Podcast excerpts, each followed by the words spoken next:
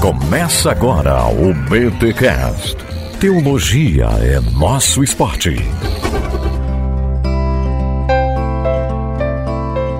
Muito bem, muito bem, muito bem. Começa mais um BT Cast de número 417. Eu sou Rodrigo Bibo e, olha, justificado pela fé e cumprindo os mandamentos. Que se não cumprir os mandamentos, tá fora. Não tem.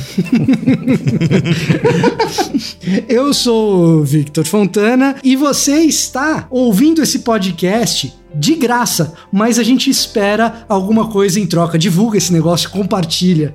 Nossa, mano, olha aí. Eu facilitei o supimpa, viu? Facilitei.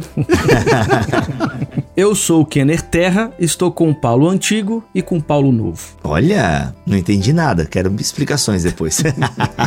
místico, místico. E eu sou o Daniel Supimpa e Paulo fala de uma graça que recebemos sem condições, mas que nós temos o que fazer com ela. Olha aí, gente, estamos aqui para falar um pouquinho sobre perspectivas acerca do apóstolo Paulo. Sim, vamos falar um pouco sobre NPP. E já tivemos aqui na casa Bibotalk dois episódios introdutórios. Olha, assim, realmente, até então em língua portuguesa nós não tínhamos nada é, daquilo que nós fizemos aqui com esses dois podcasts da família Bibotalk. Então, nós temos um BTcast introduzindo a NPP e nós temos um podcast com um texto do nosso amigo Paulo On, que infelizmente não pôde estar aqui com a gente, falando sobre os textos bíblicos que a NPP, fazendo uma exegese, uma leitura dos textos bíblicos a partir da NPP. E neste episódio nós vamos apresentar algumas perspectivas sobre Paulo. Afinal, a Thomas Nelson Brasil está lançando o livro aí de Scott McKnight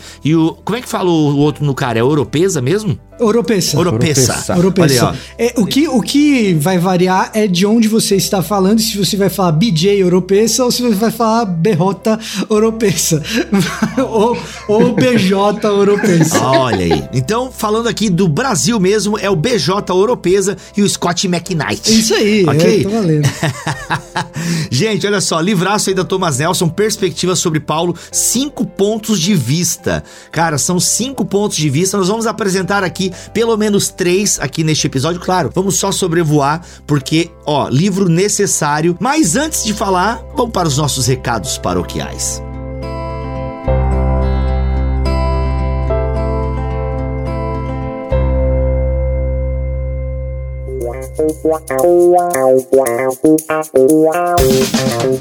E nos recados paroquiais dessa semana, atenção, quando é podcast da Thomas Nelson Brasil, você sabe que o livro que a gente vai explorar aqui, conteúdo de primeira qualidade que a gente vai oferecer para vocês, tem desconto. E este livro, Perspectivas sobre Paulo, tá? Este livro, ele está com 10% de desconto na Submarino. É só você usar o desconto Paulo 10. Paulo 10, tudo maiúsculo, Paulo 10, beleza? Use esse cupom lá na Submarino que você tem desconto. Bibo, e na Amazon tem alguma coisa? Gente, na Amazon não tem, mas por si só a Amazon sempre tem desconto. E se você é Amazon Prime, você tem entrega garantida e tal, porque você é Amazon Prime, beleza? Perspectivas sobre Paulo. A gente vai apresentar esse livro para vocês e com certeza, se você se interessa pela teologia do apóstolo Paulo, se o assunto da salvação, obras da lei lhe interessam, este livro é peça fundamental para você ter aí na sua biblioteca, nos seus os estudos sobre Paulo. Galera, é basicamente a apresentação das cinco principais perspectivas dos cinco maiores pensadores e teólogos sobre Paulo da modernidade, tá? Então, assim, gente, é simplesmente, eu falei bastante simplesmente, né? É porque eu tô simplesmente encantado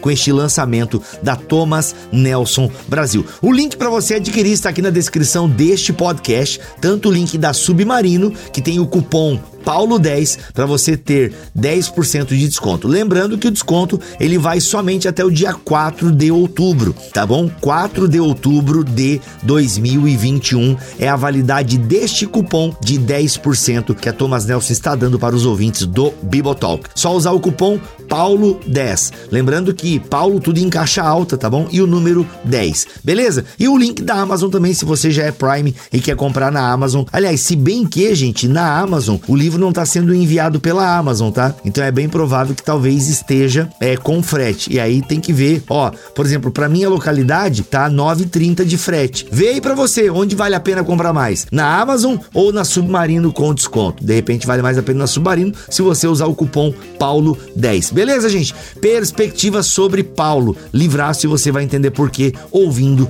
este podcast. Aliás, por falar em Thomas Nelson Brasil, a gente está organizando um evento, eu não posso falar data nem horário, mas é bem provável que um grande evento aí teológico promovido pela Thomas Nelson aconteça no início de novembro. Fique ligado, fique antenado. Inclusive, se eu fosse você, já se inscreveria no canal da Thomas Nelson. O link para o canal da Thomas Nelson está aqui na descrição deste BTcast, tá bom? Se inscreve no canal da Thomas Nelson, porque vai vir um evento bem legal, um debate assim muito bacana, bem gostoso, bem edificante para você no início de novembro, tá bom? Já se inscreva aqui no canal do YouTube da Thomas Nelson Brasil, que vai ser bem legal. Tá bom, gente? Vamos para esse episódio que tá assim, senta, senta que lá vem.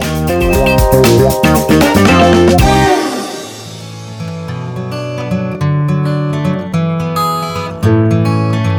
nós conversávamos aqui off-topic, inclusive, que só pela introdução desse livro é, já vale o investimento que você vai fazer, que é um investimento baixo, porque Thomas Nelson Brasil consegue entregar livro barato e bom para nós, mas segundo vocês são entendidos aí desse estudo, a gente até que fim tem uma boa introdução à NPP em língua portuguesa, é isso mesmo? Eu não diria só que é uma boa introdução à NPP, eu diria que é uma boa introdução em língua portuguesa a respeito do que aconteceu nas discussões acadêmicas a partir do que o E.P. Sanders fez fez com Paul and Palestinian Judaism, né? Paulo e o judaísmo da Palestina, algo do gênero se um dia isso for traduzido para a língua portuguesa. Porque entender a nova perspectiva, ou, por exemplo, entender o John Barclay, que não é, nesse, não é exatamente um representante da nova perspectiva, mas entender por que, que o John Barclay é importante, passa por você entender o que, que o E.P. Sanders fez. Por que, que aquilo que o E.P. Sanders escreveu transformou os estudos paulinos no ambiente acadêmico, globalmente, eu diria. Uhum. Então, finalmente a gente tem em língua portuguesa alguém que está explicando e explicando bem aquilo que a gente tentou fazer mais ou menos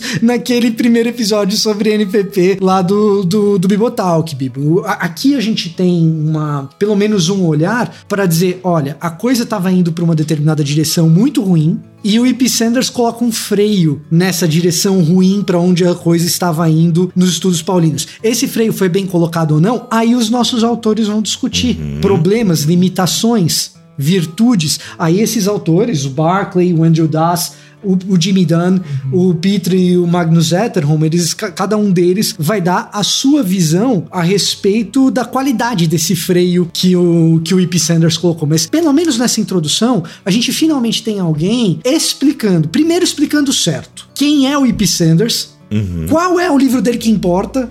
Que é outra coisa que me causa espécie, que de vez em quando o cara vai falar. né? e, e, por que que aquilo importa? Uhum. A gente fala muito do, do, do Anti-Wright, a gente fala muito do Jimmy Dunn, porque são os representantes da teologia paulina per se, que vão pegar o trabalho do E.P. Sanders e, fa e fazer, montar alguma coisa, mas o cara que é um divisor de águas é o Sanders, e isso está bem explicado aqui no texto. Então, eu acho que assim, é, se você gostou do que a gente gente fez no, no PTCast, a gente agradece. Agora, se você quer um treco de qualidade mesmo e profundidade, a introdução desse livro, por si só, já é uma grande virtude, já é já vale a leitura. O que ele faz é, é mesmo uma história da pesquisa, uma história da arte dessa pesquisa e apresenta alguns textos desconhecidíssimos aqui entre nós em língua portuguesa, primeiro porque não chegaram aqui ainda, e autores que conhecemos pouco, né? E as consequências práticas disso, como o Vitor disse. Ele, ele aponta autores que hoje eh, já discutem as consequências para pensar. Política, gênero, economia, sociedade. Quer dizer, a partir da nova perspectiva sobre Paulo. Então, além de ser uma, uma história da pesquisa que traça o que se desenvolveu a partir do Sanders, também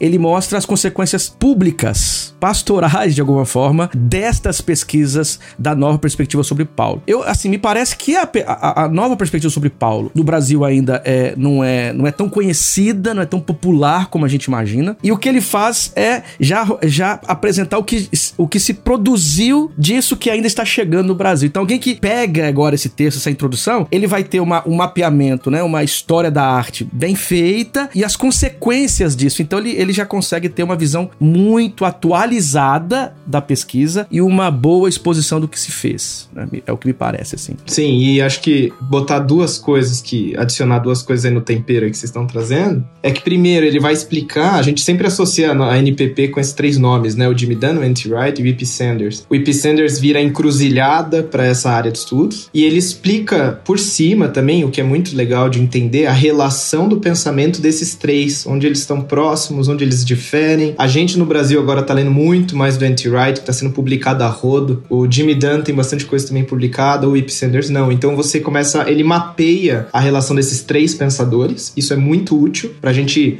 não só jogar os três no mesmo saco, mas você entende mais ou menos para qual lado cada um tá indo. E a gente entende, igual o Vitor tinha trazido, para onde foi os estudos de Paulo, todos estão reagindo, respondendo ao E.P. Sanders. Inclusive, as cinco posições que a gente tem aqui no livro são cinco posições que mesmo, por exemplo, a católica e a tradicional reformada, vamos botar assim, elas, por mais que elas sejam anteriores ao Epicenders, elas também se reformularam a partir do Epicenders. Então, a perspectiva católica reformada, a do Paulo dentro do judaísmo e assim por diante, elas estão todas interagindo com a com o que aconteceu dentro dos estudos de Paulo a partir dos Epicenders. Então, para o estudioso que quer entender o Novo Testamento, onde que estão os estudos de Paulo e tudo mais, os campos todos estão reagindo ao que o Sanders fez. Cara, esse cara foi importante mesmo. Gente, para entender o que o Ip Sanders fez, eu sei que talvez você esteja perguntando assim: caraca, eu não tô entendendo nada. Gente, pausa mesmo esse episódio. aí você pausa esse episódio e já vai comprar o livro. Pronto, já tô fazendo o jabá aqui. Já vai lá comprar o link, o livro, o link tá aqui na descrição do episódio.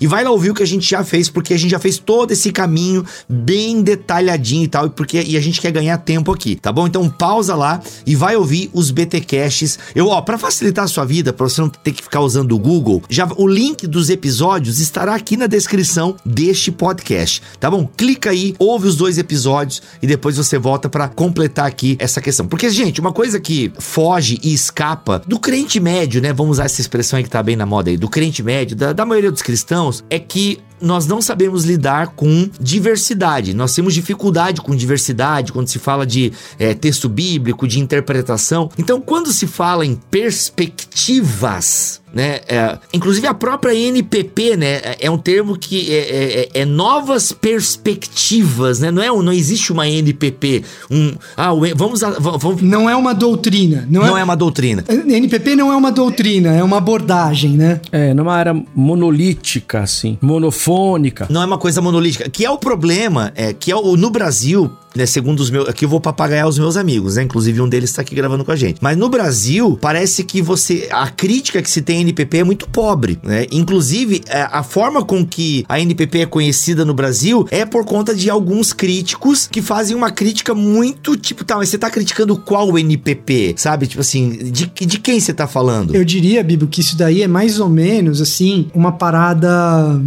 É irônico até, porque assim, NPP não seria um problema se os caras que são críticos mais ferrinhos dela não tivessem levado isso para as conferências que eles dão palestras. Porque ninguém nem ia saber o que, é NPP e tal, entendeu? A gente ia ficar com os livros devocionais do Anti-Wright, que não. que no máximo tangenciam esse tema, uhum. no máximo uhum. tangenciam esse tema, mas não tocam nos aspectos mais graves ou talvez, se alguém quiser retratar dessa maneira, mais perigosos da NPP. Mas é o seguinte: é um inimigo que a gente não tinha, mas quem faz teologia dependente de inimigos criou esse inimigo nas palestras e conferências. E de repente, uhum. 30 anos depois da NPP ser um assunto quente no resto do mundo, virou um assunto quente no Brasil. É isso que aconteceu, entendeu? Uhum. É, é, basicamente foi essa a história. E acho também que, que assim, me parece, Vitor, que o, o, o, tema, a pesquisa não é conhecida em termos populares. Até porque o ferramental que você tem que ter para engajar com a pesquisa de NPP, que é a pesquisa de engajamento com fonte primária, gramática do que tá na fonte primária. Quer dizer, você tem que ter um ferramental ali que é, é, é de acesso mais complicado mesmo. Infelizmente. Poderia não ser, mas é. E E quando esses caras, em suas palestras, que hoje as palestras estão aí e todo mundo acessa, quando o tema alcança mais o povo e chega às bases, o tema ele, ele já é interpretado com uma interrupção, com uma impossibilidade de, de, de continuar o, o diálogo, a conversa a respeito. Então, por isso que me, essa me parece ser uma das razões do, do tema não ser tão popular. né? Uhum. Já chega mastigado, né? Ali como. Ah, esse é um tema que o pastor ouviu na conferência que o teólogo falando de tal disse que não, não é muito bom. Não presta. Então É. você já assume assim, então vamos partir disso. E às vezes a linguagem, como o Vitor falou, não é nem uma doutrina, é uma abordagem. Estão falando de rumos diferentes, mas que são estranhos na linguagem teológica daquela denominação, daquele grupo. Então na denominação todo mundo fala, a verdade é quadrada, a verdade é quadrada. E a NPP tá falando que a verdade é amarela. Então, não, então peraí. Então eles estão falando alguma coisa que não encaixa aqui, então não é verdade, então não funciona. Então você chega lá e recebe já mastigado negativamente, né? Acho que é bom ter, ter uma abertura pra julgar, pra ler, pra conhecer. Uhum. É, e aí, é, essa ideia, né? O tema foi esquentado e foi esquentado já meio complicado, assim, né? E a, e a gente precisa aprender a lidar com essa diversidade. Nós falamos muito isso, inclusive, até no BTcast passado, ou não sei onde a gente falou, sobre essa questão da diversidade legítima que existe. E, cara, e, e as interpretações têm. É porque parece que a NPP, né? Ou as NPPs, elas tocam num ponto muito central da soteriologia ah, reformada luterana, né? Então parece que por isso que há todo o cuidado, porque, cara, se você toca no ponto da justificação, é, qual é aquela frase? Pô, desculpa perguntar isso pra vocês aqui agora em cima do laço, mas tem uma frase famosa de Lutero, não tem? A justificação é o meio pelo qual rodopia a igreja desce até o chão, alguma coisa assim, brincadeira. Caramba, parece funk, né? Letra de funk. Mas é, eu tô inventando. Mas é, tem uma frase bem famosa de Essa, Lutero. essa é a versão mais avivada, né? Do, do, Isso. do que Lutero disse, né? Que justificação é o lugar por onde a gente gira no manto e a igreja toda. Isso. É, cara, é, justificação é o meio, não sei o quê. Tem uma frase de Lutero famosa, enfim. O, o Alexander não tá aqui. É, o Alex não tá aqui. Ele, que- ele que é o Isso. especialista em Lutero. Isso. Mas assim, a gente sabe do que você quer dizer, Bibo, até porque ah, na carreira de Lutero ele já teve graus variados aí do tão central que justificação tinha que ser na vida. Isso. É, o Lutero jovem é um cara que olha pro livro de Apocalipse e fala: ah, não fala de justificação o suficiente, acho que não é um livro que devia estar no cânon. Depois ele se arrepende. Não sei se é porque ele consegue enxergar a justificação em Apocalipse ou porque ele já não, não vê isso como um pré-requisito tão importante assim. Aí eu, eu que tô brincando com Lutero, gente. Luteranos, não fiquem magoados comigo, nem levem a sério o que eu tô falando agora. Isso aqui é uma brincadeira. É, mas é isso, porque parece tocar nesse ponto, entendeu? Que é, cara, é o meio pelo qual a igreja gira e tal, não sei então, o quê. vamos falar da perspectiva tradicional, Bibo? Isso, eu fiz isso aí pra justamente E, pra- eu acho que isso é. Ah, você, levantou a bola Uhum. e eu artificializei a coisa. Pô, é terrível, cara, terrível. Nossa é que você tá sinergia. enferrujado. Pra quem não sabe, gente, ó, Vitor Fontana tá voltando agora pras redes sociais, o canal dele vai voltar, mas ele é pai, 45 dias aí e tal. É, é pro público entender que nem tudo nessa vida é sinergista, entendeu? Agora. A sinergia não rolou legal agora, Vivo. Agora não rolou, não rolou.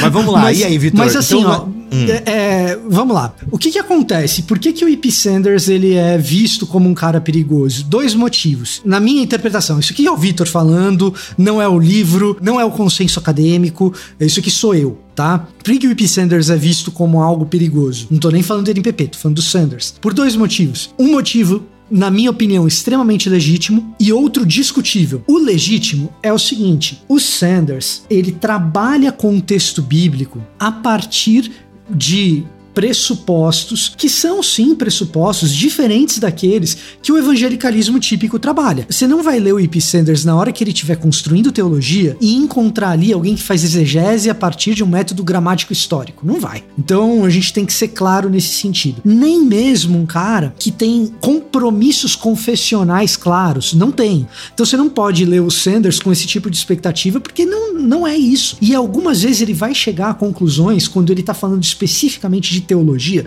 de conclusões teológicas, de quem é Paulo e como isso funciona para a vida cristã. Você vai encontrar conclusões ali que você fala assim: olha, do ponto de vista da ortodoxia cristã, isso daí é complicado. Vai, tá? Então isso acontece quando você lê o Sanders. Não acontece quando você lê o Anti-Wright, tá? É, isso tem que ficar claro, são coisas diferentes. Não acontece quando você lê o Anti Wright. Acontece quando você lê o Sanders. Quando você lê o Jimmy Dunn, é, é talvez não para Paulo, mas para outras coisas sim. O Jimmy Dunn é um cara, por exemplo, que tem problemas com a autoria de Segunda de Pedro. Aí vai de cada evangélico saber o que, que faz com essa informação. Então, esse é o primeiro problema. Esse problema não concerne esse problema específico não concerne a grande contribuição que o Ip Sanders deu para o estudo de Paulo, que foi no âmbito de algo que é discutível se ele é perigoso ou não, se a gente deveria se preocupar com ele ou não, que é o fato de o Sanders dinamitar um dos princípios da interpretação tradicional típica da soteriologia protestante, qual seja iniciar a sua exegese ou iniciar a sua produção teológica, mas muitas vezes exegese também, a partir do pressuposto de que o judaísmo que Paulo encontrou e que Jesus encontrou ali no primeiro século é um judaísmo que tem na sua centralidade a percepção de que a salvação é obtida por boas obras. O Ip Sanders dinamita isso. E alguém que estrutura a sua teologia e a sua soteriologia partindo desse pressuposto de que o judaísmo que Jesus encontrou, que Paulo encontrou, precisa ser criticado, porque o que ele pratica são boas obras e a gente, na verdade, está propondo uma outra perspectiva de salvação é, que tem na centralidade a graça. Uhum. Então, se eu estou produzindo uma teologia assim, o Ip Sanders vai chegar e vai falar: não, peraí, você está lendo o judaísmo do primeiro século errado. Por que, que você está lendo o judaísmo do primeiro século errado? Porque quando você encontra os textos dos próprios judeus do período, a literatura tanaítica, os manuscritos de Qumran, quando você olha para esse período e vê o que eles estão escrevendo, você vai ver muita graça ali. E ele vai elencar os textos nos quais isso acontece. Ele faz isso em Poem Palestinian Judaism. Uhum. Quando a gente fala de uma perspectiva protestante tradicional, então,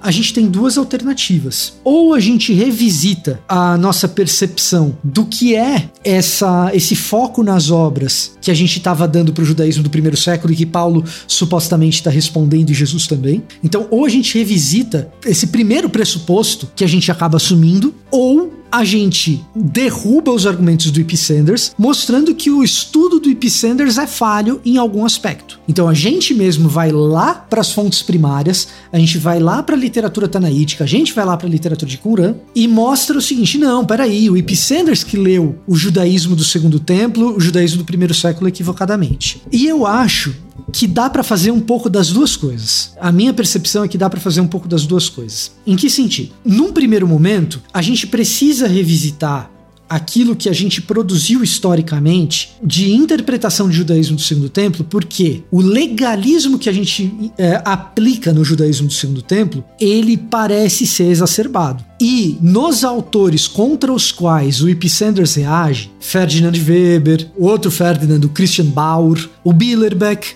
o Sanders não está reagindo a Lutero, ele está reagindo a luteranos do século XIX. Nesses caras, o legalismo percebido na religião judaica, lá do primeiro templo, dos templos de Jesus, é um legalismo exagerado. Então cabe revisitar. E aí, de novo, sou eu, Vitor Fontana, falando. Num segundo aspecto, o trabalho do Sanders encontra. Quem tem uma perspectiva tradicional, mais luterana, encontra dois problemas no trabalho do Sanders que são problemas que eu considero pertinentes e que, portanto, dá para você voltar a ter uma abordagem luterana da soteriologia quando você olha para esses dois problemas do trabalho do Sanders. Quais sejam? Um, o Sanders, quando elabora esse judaísmo enfático na graça, no segundo templo, ele faz um negócio que é meio cherry picking, meio ele seleciona textos que mostram essa graça na literatura tanaítica, na literatura de Qumran e dá uma ênfase a elas, deixando de lado outros textos que mostram que existe sim uma ênfase nas obras. Ele faz um recorte, digamos assim, né? Ele faz um recorte.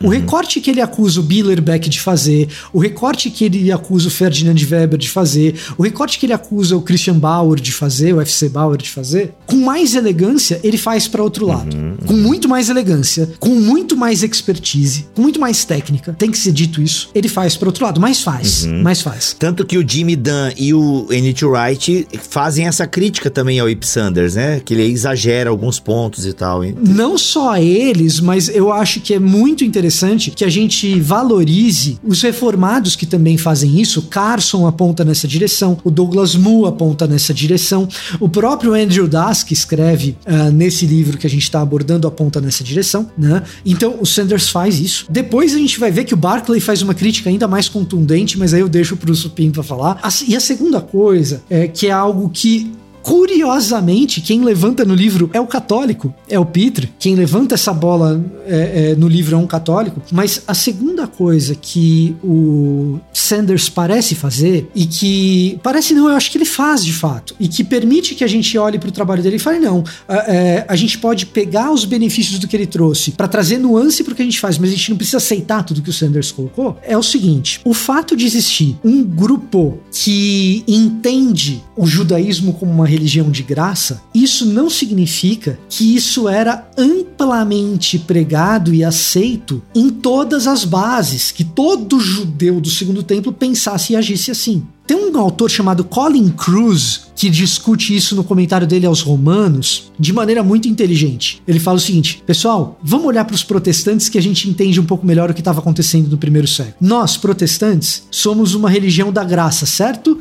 Certo, muito bem. Mas quando a gente vai para os bancos e pergunta para as pessoas quantas a gente não encontra que são legalistas, quantas a gente não encontra que não sabem fazer, com linguagem bastante luterana aqui, que não sabem fazer a correta distinção entre evangelho e lei, quantas a gente não encontra que até afirmam uma salvação pela graça, mas vivem uma religião de obras. Então você apontar em textos de eruditos, que, são, que é o que são os líderes tanaíticos do, do, do segundo templo, você apontar em textos é, de eruditos daquele tempo que a aliança, e essa é a expressão correta, que a aliança é um conceito baseado em graça, não significa que o judaísmo que Paulo encontrou com os populares do seu tempo fosse essa religião de graça. Ponto que eu gosto de tirar dessa lição. A grande crítica ao Ip Sanders histórica é que não existe judaísmo do segundo templo. Existem judaísmos. E isso vai ser um mantra na academia a partir do que Sanders publica. Esse é um primeiro ponto. Segundo ponto, a nossa caricatura do judaísmo pode ir para um lado, pode ir para um outro, mas a gente faz caricaturas. A gente faz caricaturas. E se a gente faz caricaturas do judaísmo, isso revela a respeito de nós que a gente pode fazer caricaturas a respeito de outros movimentos. Uma das críticas ao Sanders é que ele aproxima uma teologia paulina protestante demais do catolicismo. Será que a gente não está fazendo uma caricatura do que o catolicismo é do ponto de vista soteriológico. E aqui a gente encontra uma outra coisa nesse livro que eu acho valiosa, que é a gente olhar para o catolicismo e para a soteriologia católica como ela é, e não apenas para aquilo que ela foi no século XV, no século XVI, aquilo que Lutero encontrou. Eu, eu acho que uma, uma questão em relação ao Sanders tem a ver com a ideia de um judaísmo comum, a ideia de um judaísmo monolítico. A expressão judaísmo comum é um termo que é muito criticado, porque você tem uma pluralidade de expressões expressões. Aí a discussão é como que eu fico então? Não há um, não, claro, no primeiro século antes, a expressão eles não, eles não se percebiam como plurais. Quando eles falavam judeus, eles entendiam como um grupo é, no lugar comum. Mas quando você olha agora de fora e, a, e avalia os movimentos historicamente, você percebe que são vários movimentos, são várias perspectivas, teologias e por vezes divergentes. Um exemplo: você pensa judaísmo, ah, judaísmo é templo, judaísmo é sacerdote, judaísmo é lei. Ora, você encontra textos como os cânticos do sacrifício sabático, uhum. que são textos ínicos que vão pensar num templo que você precisa acessar no céu, porque esse aqui ele está defasado, está impuro. Uhum. Você olha os textos de Enoque, aí saindo de Qumran, Enoque, quer dizer, eu tenho que no no céu, porque lá está o templo verdadeiro. Quando juda, judaísmo. É, a retomada de Isaías 57, né? Hum. Onde que está Deus? No alto e santo lugar hum. e com o contrito de coração isso, e com o pobre. Isso, Não está no templo. Isso. No templo estão os hum. bandidos. É Isso, isso. Olha só, um texto. Você tem juda, é judaísmo, os papiros mágicos gregos, que são textos judaicos, que você encontra na tradição judaica práticas mágicas. Há autores como Betts e outros que dirão o seguinte: há grupos da tradição judaica que conhecem mais os papiros mágicos do que a própria Torá. Então, você não tem um judaísmo monofônico. Você não tem um judaísmo comum. Eu acho que aí é o problema. E, e a solução também, me parece. Porque quando você observa Paulo a partir disso, você encontra Paulo no judaísmo. A discussão é quais judaísmo, que tipo de judaísmo, quais são as memórias judaicas que mais lhe são caras e como ele, em qual dessas memórias ele se insere, não retirando do judaísmo em si. Ele está dentro de judaísmo, mas judaísmos possíveis. Bom, então acho que esse é um ponto. Aí tem o Charles Worth que vai resolver dizendo o seguinte: o judaísmo não era monofônico, mas também não era tão plural a ponto de não ter identidade nenhuma. Estou é, parafraseando aqui o Charles Worth, né? Quer dizer, você tem traços comuns, mas esses traços comuns frágeis não podem servir para pensar aí num judaísmo monolítico, um judaísmo comum.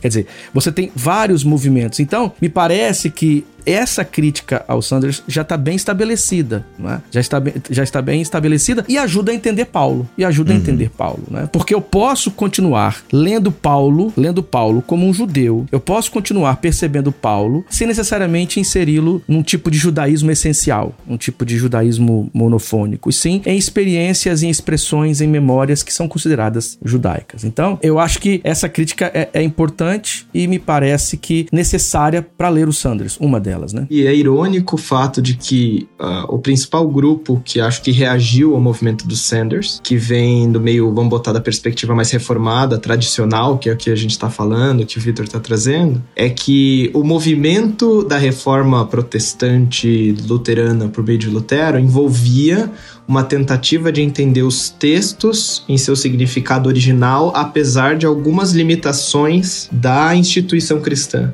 Uma, uma das coisas, né, entre outros fatores da reforma protestante que é bem dinâmica. Mas o Lutero encontra na sua interpretação de Romanos, por exemplo, resistência pelo desencontro do que ele falava com o que havia de prática comum na igreja cristã medieval. E o Sanders, por um lado, está tentando fazer um movimento que é bem, vamos botar assim, bem protestante, que é voltar a fontes históricas para compreender o lado das cartas de Paulo que a gente não tem, que é o lado de fora da carta, o lado de trás da carta. Então, quando você não tem o lado de trás, você precisa preencher essa lacuna de alguma forma. Via de regra, as instituições cristãs, a igreja cristã, mesmo eu vindo do meio cristão protestante evangélico, eu tenho algumas intuições de como preencher a lacuna do que Paulo está falando. E o que o Sanders vai vai fazer, que eu acho que é importante ali e que é, é irônico para mim, é que os reformados resistem às opiniões dos Sanders porque elas vão contra alguns dogmas, algumas coisas estabelecidas no meio reformado. Então, a honestidade intelectual que a gente tem que ter, como é, na leitura tradicional, na leitura reformada, é: então vamos julgar voltando às fontes. Vamos julgar voltando ao que o, o Sanders fala. Por exemplo, quando Sanders está escrevendo na década de 70, recente que os rolos do Mar Morto estão sendo traduzidos. Então, então, é uma descoberta histórica importantíssima, talvez a mais importante para estudos bíblicos no século XX, que é a descoberta dos rolos do Mar Morto. E o Sanders está tentando aplicar aquilo para complementar o retrato do judaísmo do tempo de Paulo. Então, o trabalho, por exemplo, igual o, o, o Victor também falou, do Don Carson, Peter O'Brien, é, outros, outros é, reagentes ali, é importante a gente ter essa honestidade intelectual de falar: não, então vamos olhar as fontes históricas que a gente tem para entender o que nos falta. Porque se o Sanders fez isso, nada mais reformado do que a gente trabalhar com as fontes históricas que a gente tem para entender as fontes. Ah, o que está acontecendo ali ao redor de Paulo. Então, para mim é irônico isso, né? Quando a gente pensa que o pessoal fala, não, tem que jogar fora, isso não encaixa. A gente acredita na justificação pela fé. Então, e na prática, o que, que a gente aprende? A gente chega na escola dominical é o seguinte, ó. O judaísmo era legalista. Isso. O judaísmo, ele falava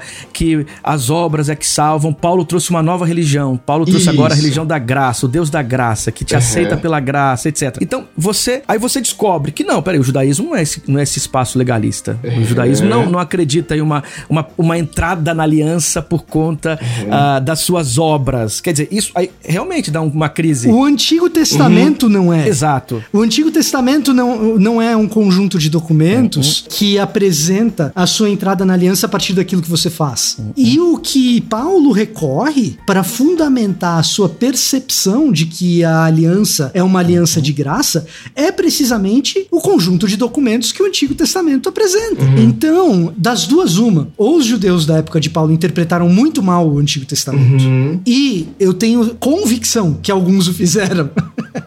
e, esse, e, e me parece que esse é o grande ponto. E aí tem um outro ponto que é o seguinte: o Sanders peca num lugar onde todo protestante peca. E aí é uma coisa que, assim, esse projeto do Sanders precisa ser criticado por todo mundo porque ele é muito influente. Quando o treco é influente desse jeito e apresenta uma novidade dessa magnitude, ele precisa ser criticado. Ele não pode passar incólume. Porque nenhum homem é perfeito. Então, o projeto iluminista do Hegel não é perfeito, é, o projeto moderno do Hegel, melhor dizendo, não é perfeito, ele vai ser criticado por um monte de gente. O projeto do Sanders também não é. Então o que, que acontece? Quando a gente critica o Sanders a partir da perspectiva tradicional, que nos é cara, que perspectiva é essa? Somos aceitos na aliança pela graça, mediante a fé, não há nada que possamos fazer para que Deus nos aceite, é Ele que nos aceita, certo? E qualquer religião que tente imputar uma tentativa do ser humano de aproximação de Deus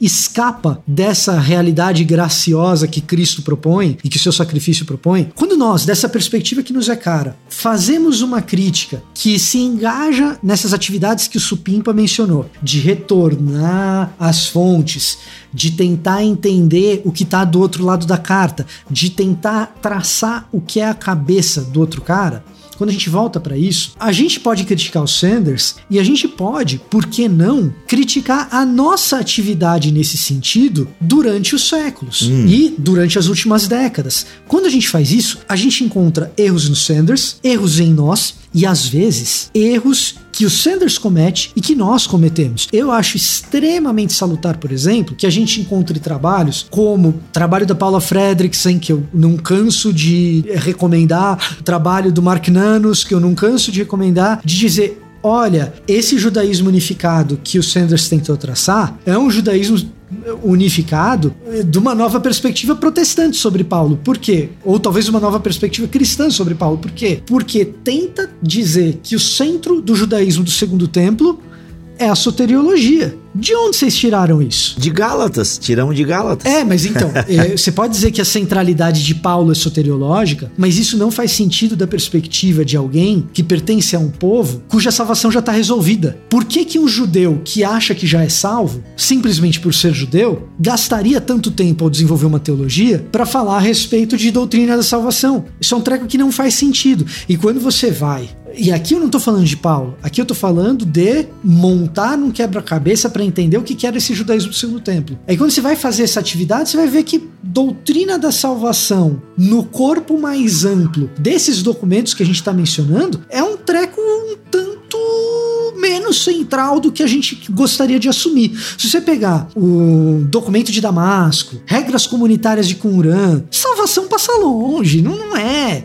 E isso porque Qumran é extremamente sectário e ainda tem uma necessidade de ficar definindo quem tá dentro e quem tá fora. E mesmo assim, essas definições não são assim a coisa que Qumran mais se uh, mais se ocupa de fazer em que pese não sabermos se uma comunidade de Qumran de fato existiu. Aí é uma briga para historiadores, historiadores e arqueólogos é, é, se digladiarem aí, entendeu?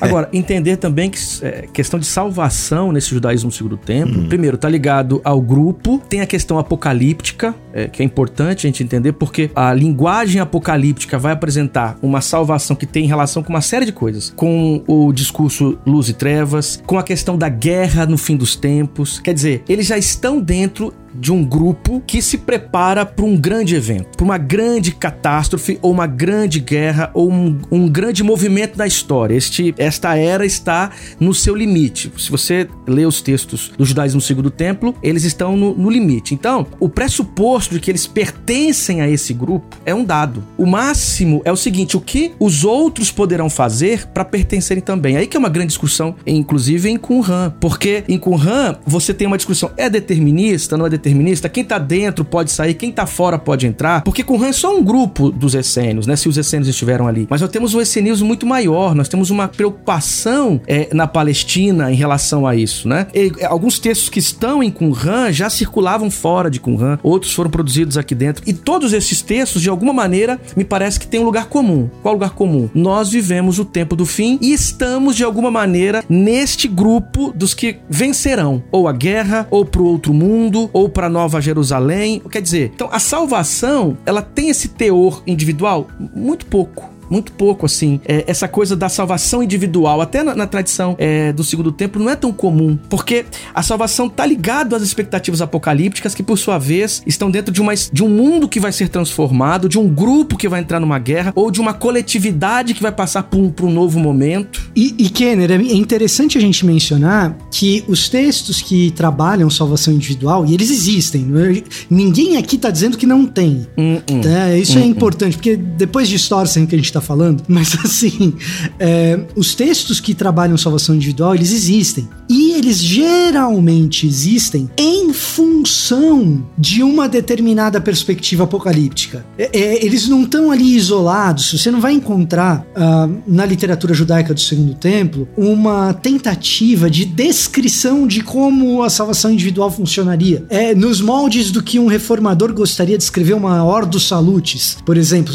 Não é isso. Você vai encontrar alguma coisa que trate de salvação individual? Vai. Em, na maior parte do tempo, em função de alguma outra questão. E por isso que a gente fala que não é central. É importante. O autor tá lá escrevendo, mas. Uhum. Tá. Ô, Vitor, na perspectiva tradicional, a salvação individual é um ponto bem importante, certo? Na perspectiva tradicional de Paulo, há essa questão assim, tipo, Paulo, na carta dos Gálatas, por exemplo, né? Paulo tá lidando ali com legalistas que condicionam a salvação às obras da lei. Uhum. A perspectiva tradicional defende isso, certo? Então, aí é um ponto que eu acho interessante, Bibo, porque a gente acaba misturando aí elementos de exegese e exegese paulina com elementos de teologia sistemática e da nossa tradição dogmática, tá? Hum. O que que acontece? Eu posso perfeitamente pegar um texto de Gálatas, no qual a preocupação primária de Paulo é eclesiológica, e a partir das conclusões que eu tiro daquele texto que tem uma preocupação primária eclesiológica, formular uma soteriologia. Isso é possível, isso é aceitável se for feito de maneira elegante, dentro de princípios hermenêuticos é, bem pensados, é, dentro de uma metodologia teológica bem feita, tá? Então, o que que acontece?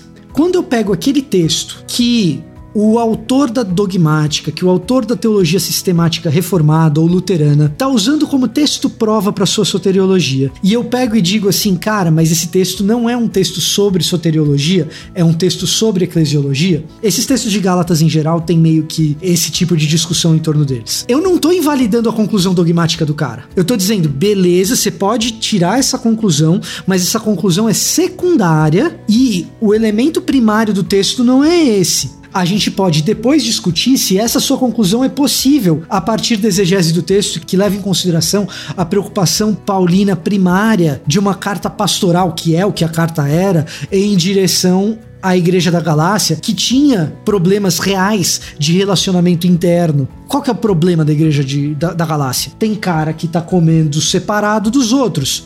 E Paulo tá olhando para isso e fala: Mas vocês não foram feitos da mesma família? Por que vocês estão comendo um separado do outro? Aí o cara chega e fala assim: Ah, mas é que aquele cara não se circuncidou ainda, eu não posso comer com ele. Não, mas peraí, não precisa circuncidar, vocês já são do mesmo povo em Cristo. Isso é um problema eclesiológico que tem implicações na soteriologia e você pode elaborar uma soteriologia a partir daquilo. O que não pode é você descartar o elemento contextual da Epístola aos Gálatas, é você fingir que não tem um problema ali de relacionamento e achar que o que Paulo está fazendo em Gálatas ou Romanos ou o que seja é um tratado filosófico dogmático. Não está. E nesse sentido, a NPP traz um equilíbrio gigantesco para a discussão. Gigantesco, porque o que se faz com essas epístolas, Gálatas, Romanos, nesses ambientes é instrumentalizá-las para que se tornem instrumentos beligerantes de uma teologia adversarial para que se discuta quem tem a soteriologia correta. Romanos e Gálatas não são um instrumento para discutir se o tulipeiro tá certo ou o arminiano tá certo. Ah, Vitor. Romanos e Gálatas é são cartas de Paulo para as quais a gente se submete. A gente se submete a elas e não elas estão submissas às nossas agendas teológicas. É isso que precisa é, é, é ser colocado. Então, o, o, o que, que, acaba acontecendo e o que, que eu vejo com, com, alguma frequência? É o sistemático doído, porque eu acabei de derrubar o texto prova de, que eu acabei de derrubar o texto prova dele. O sistemático que tá doído com isso que você tá dodói dói, deixe de fazer teologia com texto prova, que você não vai mais ter esse problema. Seja metodologicamente honesto.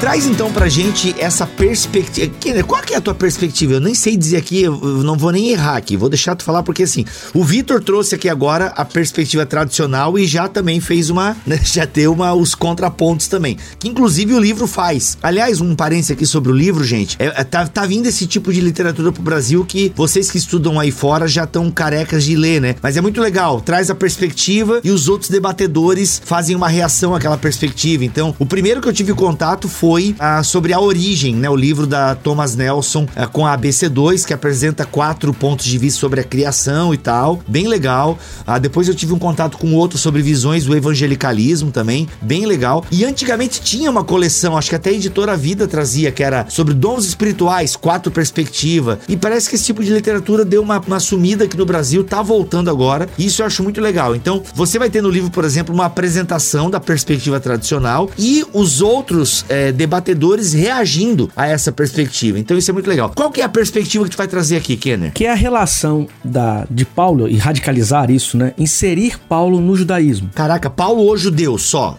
Paulo o judeu, mas o que significa, né? Porque o que se discute é o seguinte: bom, o judaísmo ele é uma religião da graça. Paulo também é. Mas então, Paulo não funda uma nova religião? Como que é isso? Numa perspectiva tradicional seria não, Paulo está trazendo uma religião completamente diferente, é graciosa. Então você tem aqui do lado um judaísmo que aconteceu até no primeiro século e Paulo vem trazendo uma outra coisa, mesmo que ele admita que seja judeu, mas ele está propondo uma coisa mais universal e rompe com a tradição da Torá e etc. O que, os, o que as pesquisas me parece que realmente estas são as mais atuais, é, é o caminho contrário. A começar pela ideia da conversão. Né? Você tem autores como Siegel que vai dizer o seguinte: ó, a conversão, como nós entendemos. Primeiro o nome dele é Steven? É Steven Siegel, né? Eu tô com isso, gente. Valeu, é nóis, hein? Tchau.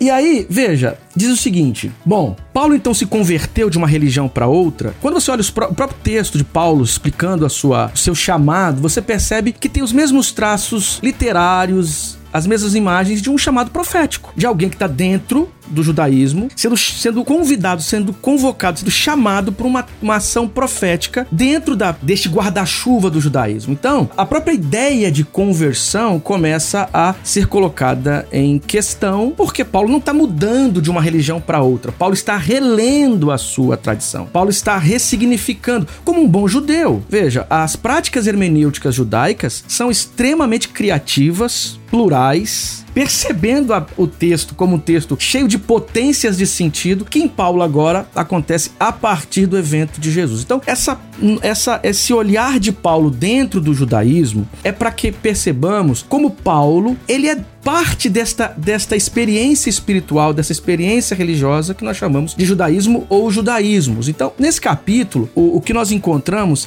é a presença da experiência judaica na construção da teologia de Paulo Paulo como um judeu que está relendo a sua tradição e relendo a partir de Cristo.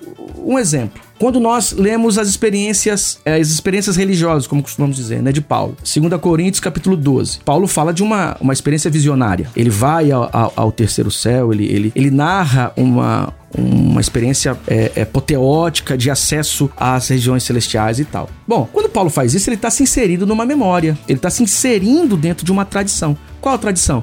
Do misticismo apocalíptico, o misticismo da Merkavá. Que nós temos uma série de textos. Ezequiel, né? Ezequiel, você tem Testamento, Testamento de Levi, você tem a Apocalipse de Abraão, você tem Primeiro Enoque. Quer dizer, você tem alguns textos em Qumran que de alguma forma mostram que a experiência de ir até o céu, de acessar religiões celestiais, isso é próprio do judaísmo. Então, quer dizer, Paulo aqui como um visionário apocalíptico, um judeu, né? Isso mostra que tirar Paulo do judaísmo é um grande equívoco, porque no afã de apresentar uma religião nova que surge, para que esse grupo seja um grupo especial, a gente perde de vista a, as memórias do dizer para usar aqui um termo da análise do discurso. As memórias do dizer que constrói o discurso teológico de Paulo. Isso é um ponto. No capítulo que, que é, é nesse texto que é discutido o tema de Paulo, o judeu, ele vai um pouco além. Ele, ele, ele afirma que a própria Torá Paulo ainda, ele, ele, tem, ele, ele tem uma relação muito próxima com a Torá. E ele gera. É, é, Paulo, ele, ele considerava a Torá né? considerava a Torá. Ao tratar Jesus, quer dizer, ao colocar lá obras da lei e em Cristo, ele não está aqui apresentando duas propostas não convergentes, antagônicas. Ou seja, em Cristo, a partir de uma tradição que já, já tem na Torá uma série de sombras, de possibilidades, é, de horizontes que serão ressignificados e relidos neste, nesta experiência de estar em Cristo. Então, Paulo não tem problema com a Torá. Paulo a, a, a, considera o valor da Torá. A, ideia do amor, por exemplo, a ideia do amor que Paulo apresenta, essa ideia está ligada à tradição da Torá. Então, Paulo, judeu, é alguém que, a partir da experiência do Cristo, a partir da experiência de Cristo, ele não vai romper com a sua tradição, ele não vai romper com a sua, com a sua espiritualidade, não vai romper com o judaísmo, mas sim reler esse judaísmo, refazer alguns símbolos desse judaísmo e encontrar em Cristo a, o seu ápice. E, e outra coisa, né? O próprio Paulo, ele, ele não tem problema diretamente com a circuncisão. Mas o que, o que, o que significava a circuncisão? Esse é o problema. Que em Cristo ganha um novo sentido.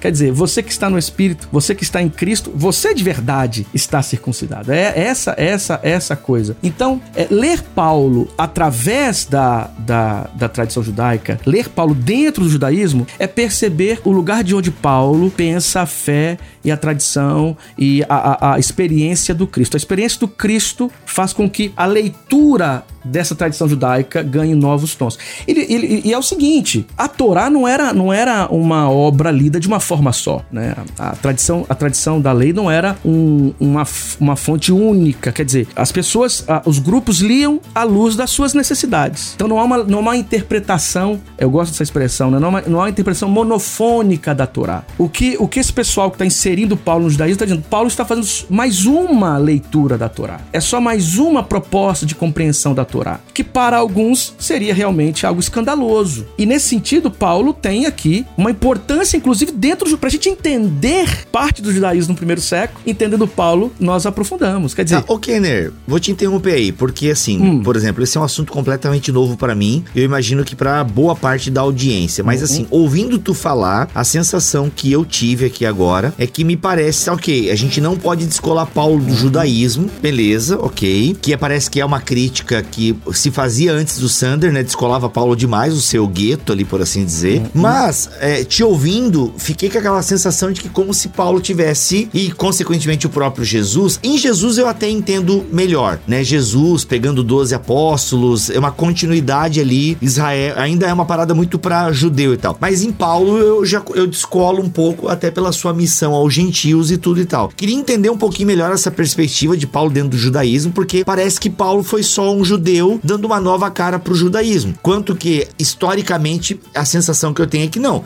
descolou animal, e isso, descolou animal foi uma expressão meio complicada, né? Até porque tem animais no judaísmo e tal. É, mas né, se bem que na época eles não sacrificavam mais. Né? Não, sacrificavam assim. Então, assim, tipo, deu uma descolada, entendeu? Tipo, não parece só meio que uma extensão. Não, é uma seita, né? No começo até era tido como uma seita é, é, do judaísmo e tal, mas que foi se mostrando ao longo da história uma coisa diferente, entendeu? Não só um, um ajuste e uma ressignificação. Acho que essa é a palavra que eu queria falar. Na tua fala, apresentando essa perspectiva, parece que é só uma ressignificação e mudou umas coisinhas aqui e continuamos. E historicamente parece, pelo menos na leitura que a gente faz, que descola bastante. É, assim, falar em ressignificar não é simplesmente continuar do jeito que está. Não é reproduzir, mas é refazer. Mas veja, esse novo, para alguns, é um novo descolado é esse o ah, problema. Ah, Para alguns é como se fosse quase que uma nova religião. Ex nihilo. É como se Paulo tivesse se convertido.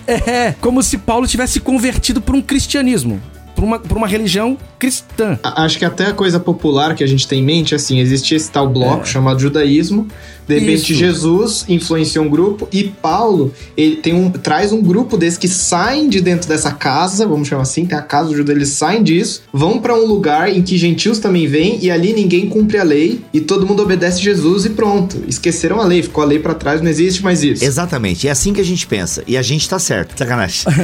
a missão aos gentios realmente é importante interessante. A, a teologia de Paulo está preocupada com isso, né? Ele não quer que os gentios agora se convertam a tradições judaicas, especialmente a circuncisão, a, a né, uhum. algumas, algumas, alguns alimentos que não poderiam comer, etc. Esse é uma, e esta é uma das crises em Gálatas, né? O problema aqui é o seguinte, Bibo, é que a gente projeta no mundo antigo a nossa e as nossas experiências religiosas de hoje. Esse é o ponto. Quer dizer, eu, eu era católico certo? Uhum. Eu era católico, minha família é católica, e aí eu fui numa igreja da Assembleia de Deus e me converti na Assembleia de Deus. Aí como que eu conto? Olha, gente, eu me converti, uhum. mesmo dentro do cristianismo, né? É quase que eu mudei de religião. Eu uhum. tô numa outra religião. E a gente projeta isso sobre Paulo. Outros até mais, né? Eu era de uma religião oriental, sei lá, eu era da religião de matriz africana e me tornei evangélico. Quer dizer, aí projeta sobre Paulo como se Paulo tivesse passado por isso. Uhum. Veja, a, a, questão cristã, quando a gente olha o Novo Testamento, e, e me entendo que eu vou dizer aqui para depois não, não distorcer o que eu tô falando. É uma questão hermenêutica. É, é hermenêutica por quê? Porque quando você olha os textos paulinos e os textos anteriores a Paulo, há um, há um sistema de, de interpretação da tradição. Quando você, vamos pensar aqui, os, os, o, um Pesher lá em Qumran, pega Abacuque. Paulo também tem um Pesher de Abacuque.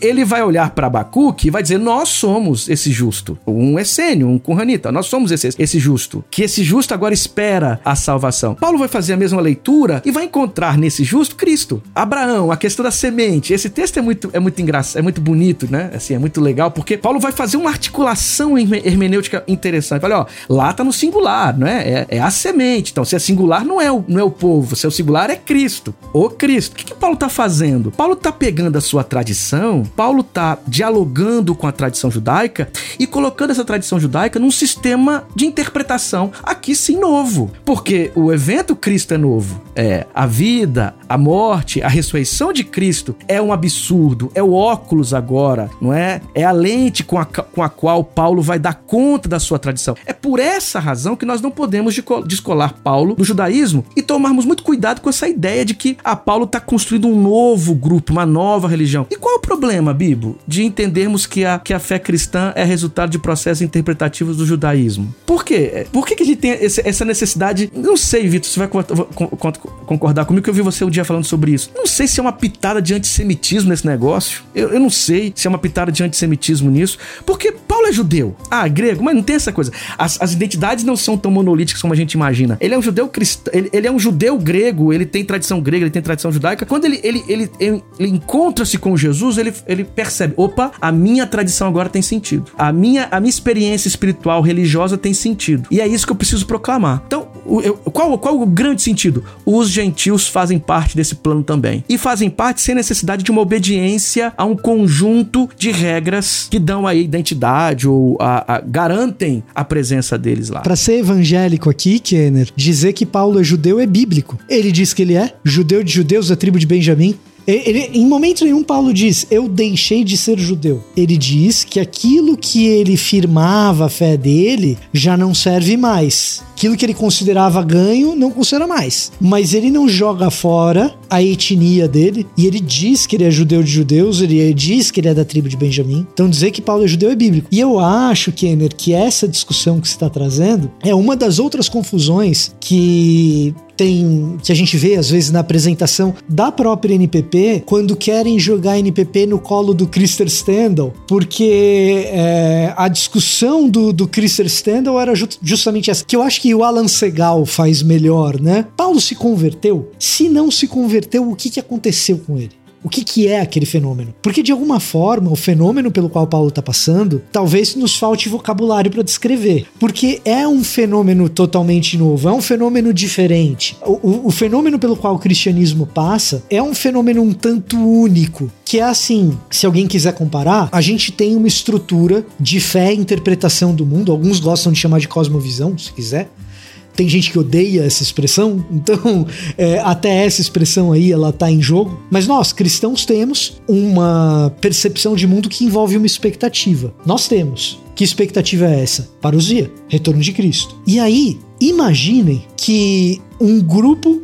dentro do nosso cristianismo aqui entende que a parousia começou a acontecer e identifica o retorno de um determinado Messias. E esse grupo começa a dizer para todos os outros: vocês não estão vendo. Cristo voltou, é ele, ó, é o Cicrano. Vocês estão cegos, vocês não estão vendo. Esses caras que estão apontando para esse retorno de Cristo, que uh, vamos dizer que esses caras sejam acreditem que o INRI é o Cristo retornou, mas esses, esses inristas, eles não estão se convertendo a uma religião nova. Eles acham que eles são os verdadeiros cristãos. Vamos dizer que nós, presbiterianos, a gente identifique em um cara o verdadeiro Messias, da parousia começou, e aí a gente identifica, é o fulano. E como a gente é presbiteriano e a gente gosta do, do, embate, né? E a gente gosta da, eh, de ver a coisa pegar fogo, os outros começam a dizer: vocês estão malucos, não é o fulano. E a gente está dizendo: é o fulano. Nós que somos presbiterianos, a gente não vai dizer que a gente está inventando uma religião nova, a gente vai dizer que a gente é o verdadeiro cristão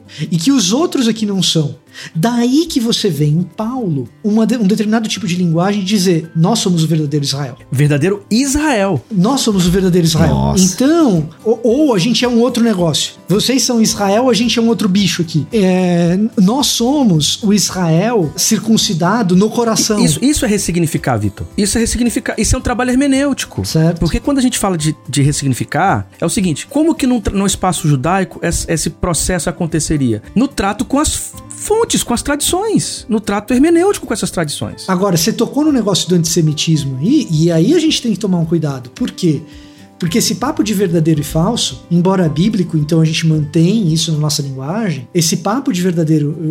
Ah, nós somos o verdadeiro isso. Significa dizer que tem um falso isso. Esse falso isso não pode virar ressentimento, não pode virar rancor, não pode virar rejeição. Mas o que acontece? Paulo tenta garantir, e Paulo tenta garantir que essa linguagem não se torne uma linguagem exclusivista, beligerante, etnocêntrica e nem etnocida, quando ele escreve Romanos 9, 10, Romanos 9, 10 e 11. Romanos 9, 10 e 11 é uma tentativa ali de Paulo de dizer: olha, a gente é o verdadeiro Israel, e o nosso posicionamento em relação a Israel segundo a carne, um relacionamento de amor, de consternação, de projeção em direção a, de compaixão, de misericórdia, de sofrimento de empatia. Agora, se a nossa fé reformada tirar do jogo até a empatia, como alguns propõem, aí não tem jeito. A hora que você começar com essa papo de verdadeiro isso, verdadeiro aquilo, você se tornará um etnocida, você se tornará um etnocentrista, você se tornará antissemita. A ponto de dizer, a gente nem é mais aquele treco, a gente é um outro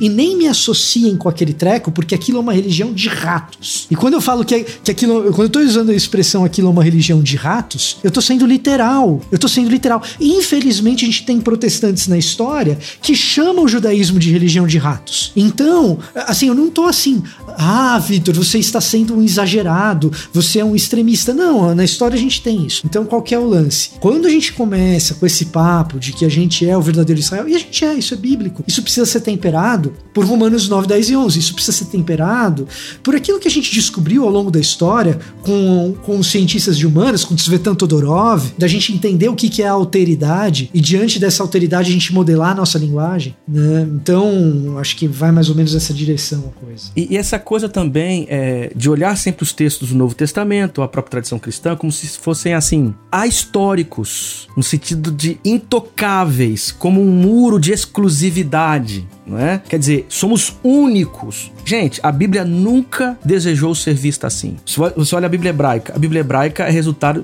Tem aqui o, né, o texto do André, nosso amigo. A Bíblia hebraica é resultado de encontros, de diálogos, de releituras. O Novo Testamento, a mesma coisa. A tradição cristã surge assim, surge dessa forma. O novo, o que é o novo? O novo é exatamente a, a lente, que é a lente agora. A salvação do Brasil. Essa brincadeira.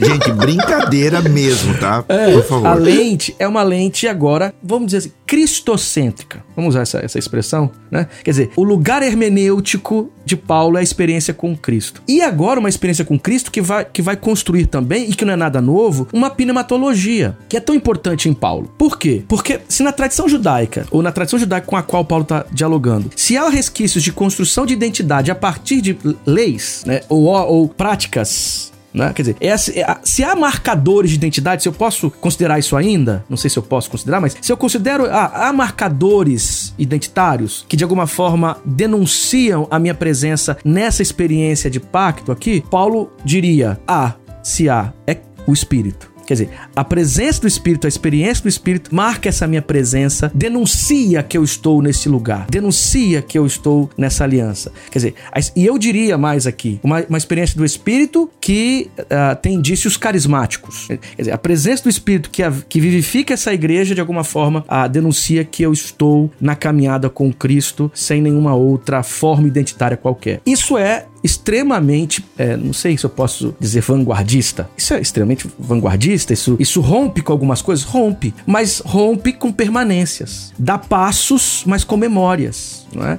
Então, quer dizer, essa, essa perspectiva de Paulo no judaísmo não é para tornar o cristianismo menor, ou o movimento, ou os cristianismos como assim um simples apêndice do judaísmo, mas é para nos mostrar que estes cristianismos que surgem nos primeiros séculos, eles estão em diálogo profundo com uma espiritualidade e uma história que antecedem esse movimento que surge. Quer dizer, Paulo é um judeu, Jesus é um judeu, o cristianismo é um movimento judaico.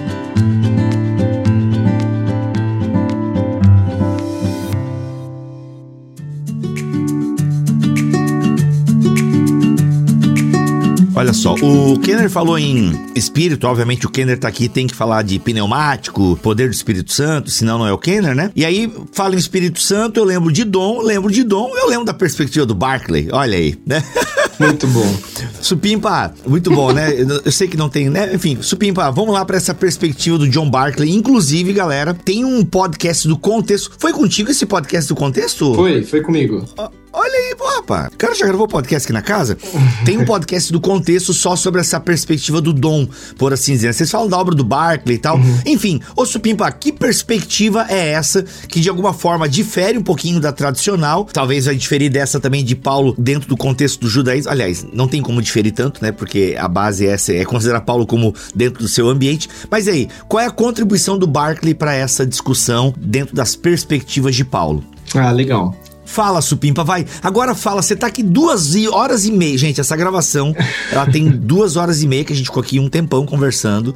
E aí começamos ah. a gravar. E agora, Supimpa, fala, é o seu momento. E o Supimpa esqueceu que tá participando da gravação. Ele acha que ainda é ouvinte. Aí o bicho tava aqui ouvindo o podcast, os caras falando e tal. Supimpa, vamos lá, agora tu é participante. Não, tava tão bom papo aqui, eu fico é curtindo aqui o que vocês ficam falando. Pois é, aí tu me entende, né, cara? Mas tu é. Mas diferente de. Eu não tenho o que acrescentar. Tu tem, vai lá, mano. Fala Fala aí. Ah, tá bom, vamos lá.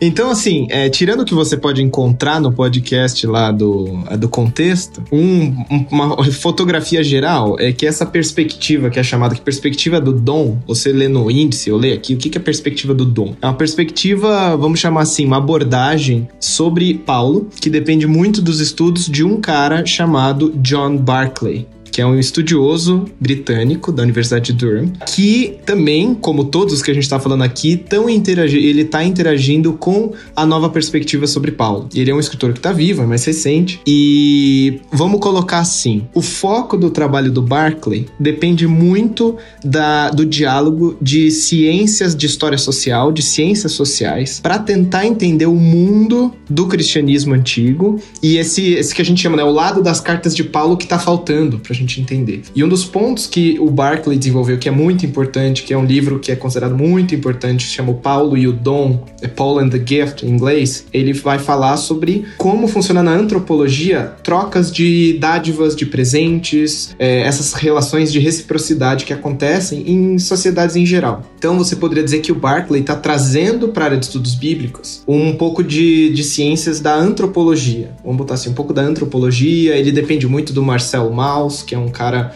é, da escola mais estruturalista, a ideia de que existe esse, uh, vamos chamar assim, esse padrão de relações humanas que acabam sendo semelhantes e comparáveis em, em comunidades e em sociedades diferentes. E como que o Barclay vai dizer que funciona a troca de presentes nas sociedades? Que a ideia de um presente puro, um presente que ele chama um presente livre, um presente sem expectativa de retorno, é uma, é uma noção moderna de, de presentes, de dar sem esperar que alguém te retorne. O melhor presente é aquele que é dado sem expectativa de retorno. Graça, por si só, no nosso vocabulário cristão, significa dar sem a expectativa de retorno. E o que o Barclay vai trazer dentro da antropologia é que a maioria das sociedades, nós somos a exceção, a maioria das sociedades trabalha com a ideia de que presentes são dados com expectativas de alguma reciprocidade, de algum relacionamento que vai se perpetuar. Então ele trabalha, você dá uma olhada lá no podcast, que é coisa pra caramba. Ele vai falar sobre seis perfeições da linguagem de graça, o que, que significa graça é, nessa ideia de. Você vai colocar reciprocidade, você vai colocar a ideia de não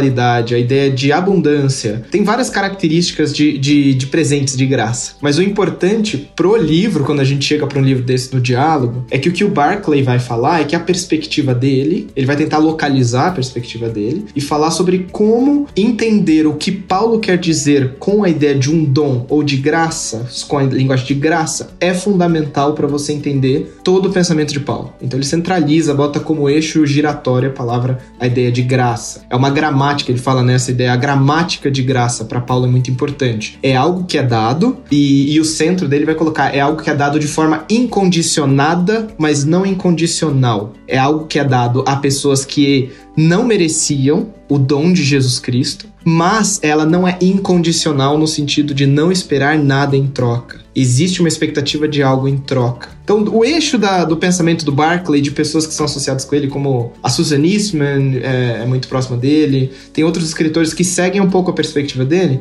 vão trabalhar com essa ideia. E é importante a gente entender que ele é herdeiro, numa certa medida, desses estudos que vêm da nova perspectiva, mas também com as ferramentas das ciências sociais, tá bom? O Barclay, só pra gente ir juntando, ele é, a principal crítica dele ao, ao E.P. Sanders, em diálogo com esse, essa encruzilhada do E.P. Sanders, é que o E.P. Sanders tinha uma noção de soteriologia, igual o Victor falou, que era centralizado na ideia de um indivíduo que quer saber como ser parte do povo de Deus e como a pessoa vai descobrir esse processo, o processo de entrar, o, o, o E.P. Sanders tinha essa linguagem dupla, como uma pessoa entra na aliança e como a pessoa permanece dentro da aliança. E a graça pro, pro E.P. Sanders estava exatamente de que você entrar na aliança era sempre um processo de graça mas você permanecer dentro da aliança era um processo de fidelidade. Essa vira, assim, a, a grande sacada, né, que o, o, E.P. Sanders fala, que os protestantes reformados tradicionais estão falando. Você entra pela graça e você fica até o fim pela graça. Mas os judeus, na verdade, entendiam a ideia de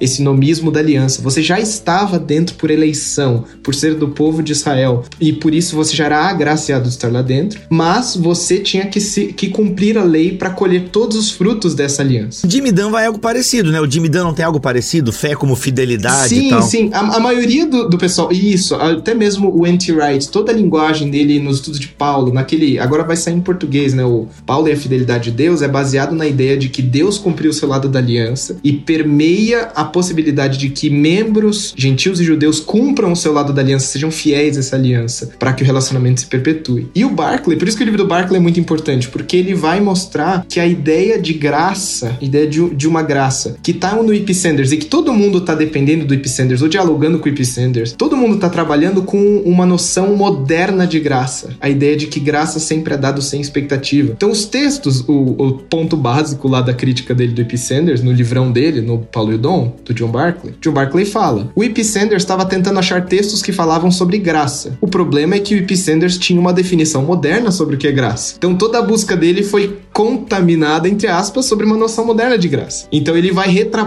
isso daí, né? Agora, é, isso daí tem que entrar lá no outro podcast, que é um assunto que eu acho muito interessante. Eu acho que é muito, muito importante pra gente entender se, de novo, como no meu caso, né, um protestante que entende a importância de voltar às fontes e tentar entender de maneira honesta intelectualmente o que está acontecendo do lado escondido das cartas de Paulo, do lado que a gente não tem, eu acho que a gente está sendo honesto intelectualmente. É que eu tô pensando aqui, eu sei que a discussão calvinismo e arminianismo, uhum. ela é pobre diante de tudo que a gente está falando aqui, uhum. mas eu tenho certeza que a maioria dos os arminianos estão tranquilaço aí, né?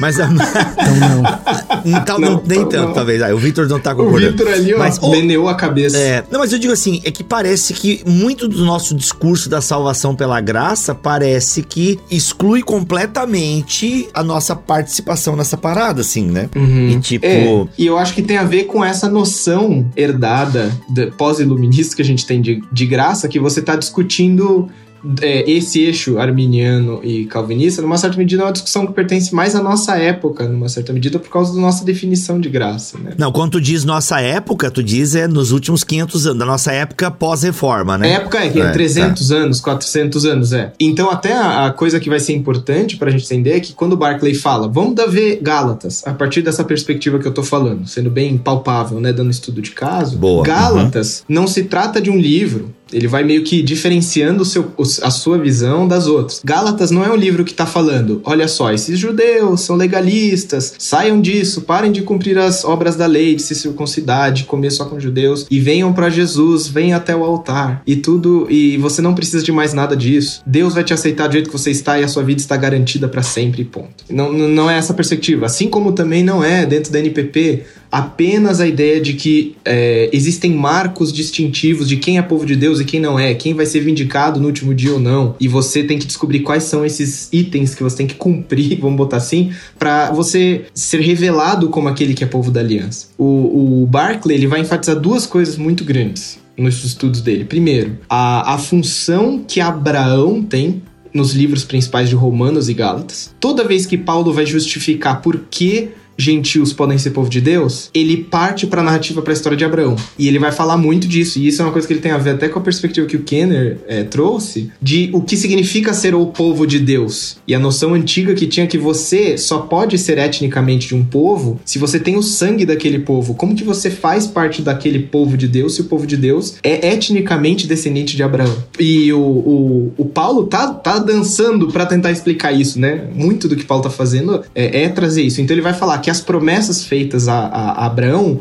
foram promessas que foi dito: você vai ter uma descendência, e aos seus descendentes eu tenho tais promessas de terra, de um relacionamento, da minha presença entre eles. E isso foi dado em alguém que era incongruente com a possibilidade daquilo. Pense bem: Abraão, velho, é, não tem mais filho, a esposa dele é, é uma senhora idosa, também já passou a menopausa, não tem mais filho ali. Então, como que uma promessa de uma descendência é feita aquele cara? Então, o ponto central que Paulo volta não é para Torá, não é para o Monte Sinai, é para o Abraão. E o Abraão é incongruente com a possibilidade das promessas se cumprir. Como que Deus vai formar um povo de um senhorzinho, de uma senhorinha estéreis, que nunca tiveram filhos. Então todo o trabalho de Paulo vai ser falado. A formação de um povo de Deus é um milagre incongruente com as possibilidades. Abraão ter filhos era incongruente com a situação dele. Assim como gentios que não têm o sangue étnico judeu se tornarem povo de Deus é incongruente com a possibilidade daquele povo. E Paulo vai tratar também a segunda, o segundo ponto, além da história de Abraão, é a história do Espírito. A promessa do Espírito de Deus foi dada como o pro remanescente fiel. Ezequiel 34, 36, o N.T. Wright adora essas passagens também, né? Jeremias 31, ele vive citando. Então, o Espírito deveria voltar na narrativa para a presença no meio do povo de Israel, ou para o templo, ou para uma comunidade específica, e Deus ia vindicar e ia mostrar Joel 2 também, que depois em Atos 2 é citado.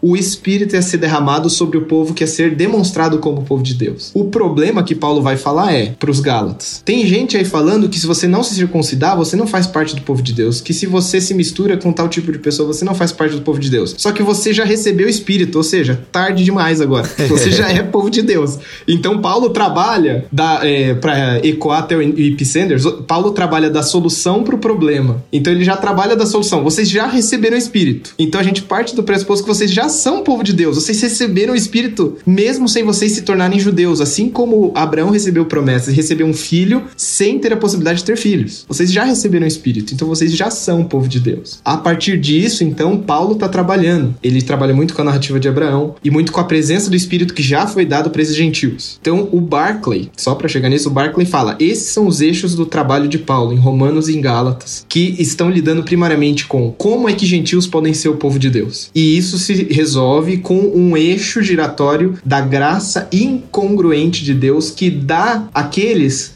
que não tinham condições de conquistar aquilo, que é algo incondicionado. Mas, daí a consequência, é que isso não é feito com a nossa noção moderna de que Deus deu o Espírito, chamou o povo de Deus, todo mundo vai ser salvo, agora, boa sorte, é isso. Todos com bilhete para ir pro céu, sei lá, a expectativa e acabou. Não, existem as expectativas de que aquilo, a presença do Espírito, ser parte do povo de Deus, gerasse um novo tipo de povo que honrasse, as, a, honrasse as, a, a lei de Deus, os desejos de Deus, onde Israel falhou. Daí ele vai falar muito, né? Que daí o livro dele, cara, é uma. Assim, é um tomo. Mas se você pega, especialmente quando ele vai trabalhar Romanos 9 a 11, o Espírito é dado, em Romanos 8, para os gentios, para que ao cumprirem fielmente os desígnios, vamos chamar assim, né? Os desejos de Deus, Israel étnico, de alguma forma, fosse reaproximado por causa disso. Então ainda existe uma certa é, expectativa com Israel étnico. Uhum. Mas os gentios a quem era impossível ter um relacionamento com Deus, do, porque eles não tinham sangue judeu, foi dados a ele o Espírito. E a partir desse Espírito, eles vão ser fiéis a, a, aos interesses de Deus nesse mundo, vamos colocar assim. Olha aí, gente, olha aí. E, e por isso eu digo: esse podcast você está ouvindo de graça, mas nós temos a expectativa que você compartilhe.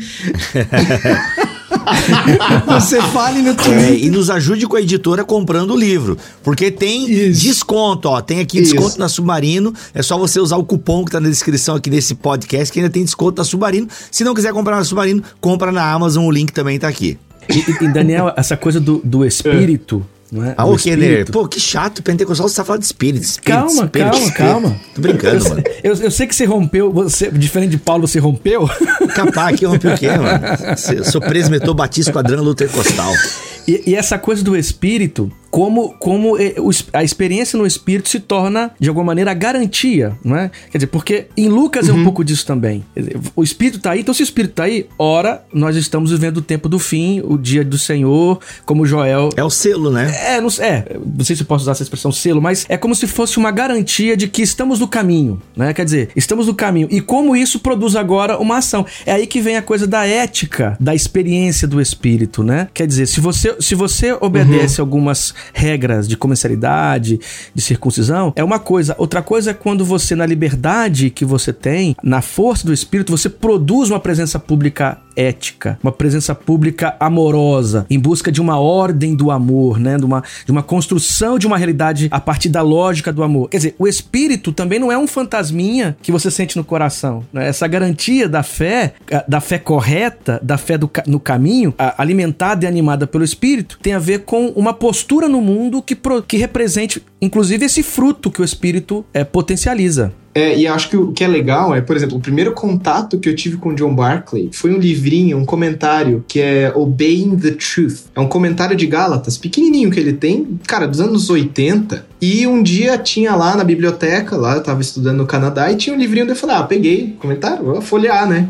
E ele faz uma coisa que inverteu as minhas expectativas de leitura de Gálatas, que a minha formação é, mais tradicional protestante, vamos chamar assim, é isso é o que você é em Cristo, essa é a sua posição em Cristo. Portanto, vai e viva assim. Então é tipo assim, né? A primeira metade do livro de Paulo é o evangelho, você não precisa obedecer às leis, você precisa crer em Jesus, porque né, ninguém vai ser justificado pelas obras da lei, mas pela fé em Cristo Jesus, né? Sem entrar na discussão de fé, fidelidade e tudo mais. Mas você vai ser salvo pela confiar em Jesus Cristo. Portanto, não não, não andem mais nos caminhos, agora que vocês creram, não repliquem os caminhos do mundo, mas vivam assim, esses são os frutos da carne, esses são os frutos do espírito. E vivam isso, porque a carne é aqueles desejos mundanos que você tem em você, de pecado, e tem os desejos bons do espírito em você. Siga, alimente o cachorro do espírito mais. O cachorro branco. É, o cachorro do bem, é, é. Até meio racista, né? O cachorro branco. Mas ele inverte isso que ele fala. Paulo parte do pressuposto de que, pelo espírito, essas obras já são parte desse povo, esse é o que o Barclay está fazendo. Porque a sua fidelidade são as promessas de Deus ao povo dele, que você já conhece na Escritura, é a lei do amor, a lei suprema do amor. Vocês vão viver isso. E é por isso que a gente pode entender,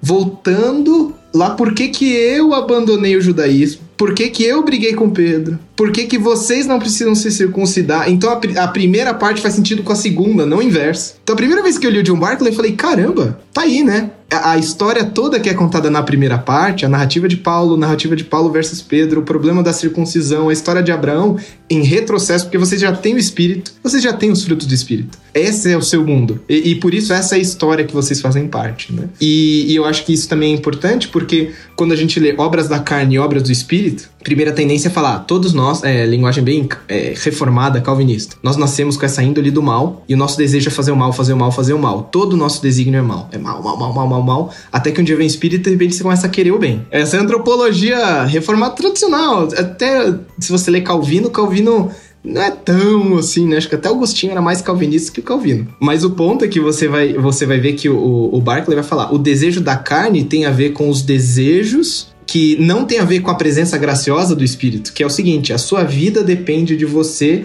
do seu capital social, é a linguagem que o Barclay usa. Então, a carne é aquela que entende daquilo que pode ser inscrito na sua existência física, que te atribui valor. Então, as obras da carne são as obras que querem construir para si mesmo um reino, construir um capital social para você. E o espírito não tá nem aí para capital social, porque você recebeu por incongruência e você vai chegar até o fim incongruentemente. Ou seja, você subir de status, você ganhar mais, você ter mais possibilidades, você ser amigo de César, você não, isso não vai mudar nada, você já tem o espírito. Então o espírito vai agir com nível de altruísmo, com nível de até a palavra que foi usada, né, o nível de percepção e de alteridade, todas essas coisas. Então as obras do espírito da carne funcionam diferente por causa dessa narrativa, a gramática de conquista ou a gramática de incongruência. Uau. Vitor, tava se coçando na cadeira aí, quer alguma palavra final? É, é, a única coisa que eu acho que a gente tem que lembrar nessa história toda, seja do Barclay, seja do E.P. Sanders, é algo que o Wilson Macaulay fala com alguma frequência, que é o seguinte: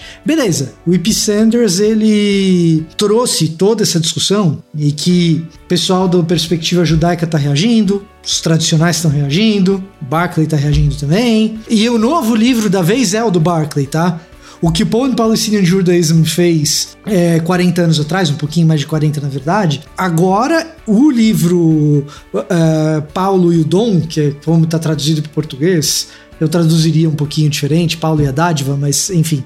Em inglês é Poe and the Gift. Poe and the Gift, yes. Então, o Paulo e o Dom é o grande novo livro. Toda essa discussão ela é importante, você tem que conhecer, você tem que conhecer não, mas seria bom que você conhecesse, se você tá no campo da teologia do Novo Testamento, você precisa conhecer. Agora, toda essa discussão é, é, corre o risco de fazer com que a gente transforme Paulo num pensador abstrato, uh, num teólogo de Torre de Marfim, num mundo sistematizador de pensamentos, num mundo que anseia pelas respostas paulinas para os problemas urgentes e concretos que a gente vivencia, num mundo que anseia pela resposta paulina para as questões étnicas. A gente está vivendo conflitos étnicos ao redor do mundo o tempo todo e Paulo dá respostas concretas para isso. A nova perspectiva até ajuda nesse aspecto, talvez, mas a gente tem que lembrar que Paulo faz tudo isso dentro de uma atividade pastoral e missionária, dando respostas concretas para problemas concretos de pessoas de verdade que sentem dor na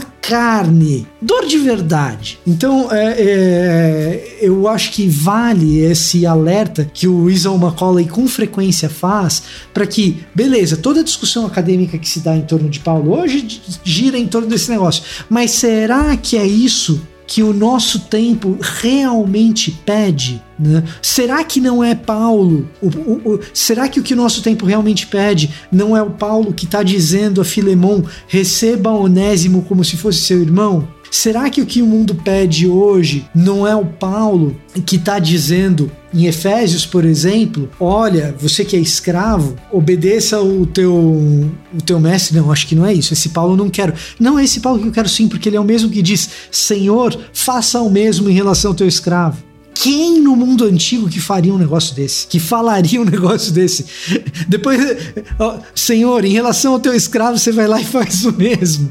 E ainda tem gente que vem me dizer que o Novo Testamento ou que o texto bíblico não tem base suficiente para um pensamento abolicionista. Será que o Paulo que esse mundo anseia não é o Paulo que nos incentiva a empatia? Em Romanos 12, quando ele diz para que a gente se alegre com os que se alegram e chore com os que choram. Então, assim, essa discussão toda é super importante. Agora, Paulo tem muito, muito, muito a dizer do ponto de vista pastoral. E a gente não pode pegar perspectivas sobre Paulo e não adicionar as perspectivas do mundo majoritário, não adicionar as perspectivas de quem sofre com o que quer que seja, não adicionar as perspectivas do banco da igreja, de quem vive igreja no dia a dia, cristãos que não são acadêmicos e que têm os seus problemas, e que a gente não pode perder a perspectiva de quem está no mundo corporativo, no dia a dia, da labuta, da vida com, com as suas complexidades, do que é o mundo corporativo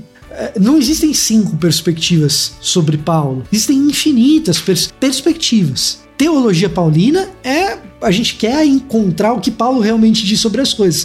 Agora, perspectivas sobre o que Paulo diz existem infinitas, não existem cinco. É, é, isso a gente tem que ter na, na cabeça. E eu acho que isso aponta até para uma espécie de metodologia teológica, sabe? Metodologia teológica pastoral, pelo seguinte: porque Paulo vai, vai construindo a sua, a sua argumentação, vai pensando a sua tradição, vai, vai imaginando a fé com as comunidades a partir dos dilemas dessas comunidades. É tanto que temas parecidos eles, eles vão reaparecendo nas epístolas a partir de preocupações diferentes, com respostas, por vezes, que dão conta num contexto e no outro já não dão tanto. Então, quer dizer, é um modelo de fazer teologia. Teologia que não é feita a partir dos dilemas das pessoas, das comunidades se torna realmente um falar etéreo, um falar é, nebuloso, não é? conceitual, desencarnado. E eu acho que isso tem muito a ver com a própria tradição na qual Paulo estava inserido. Paulo estava inserido numa tradição da, do ser humano como ser importante, como é, um ser inteiro, a ideia de Cristo e a encarnação. Todas essas coisas me parecem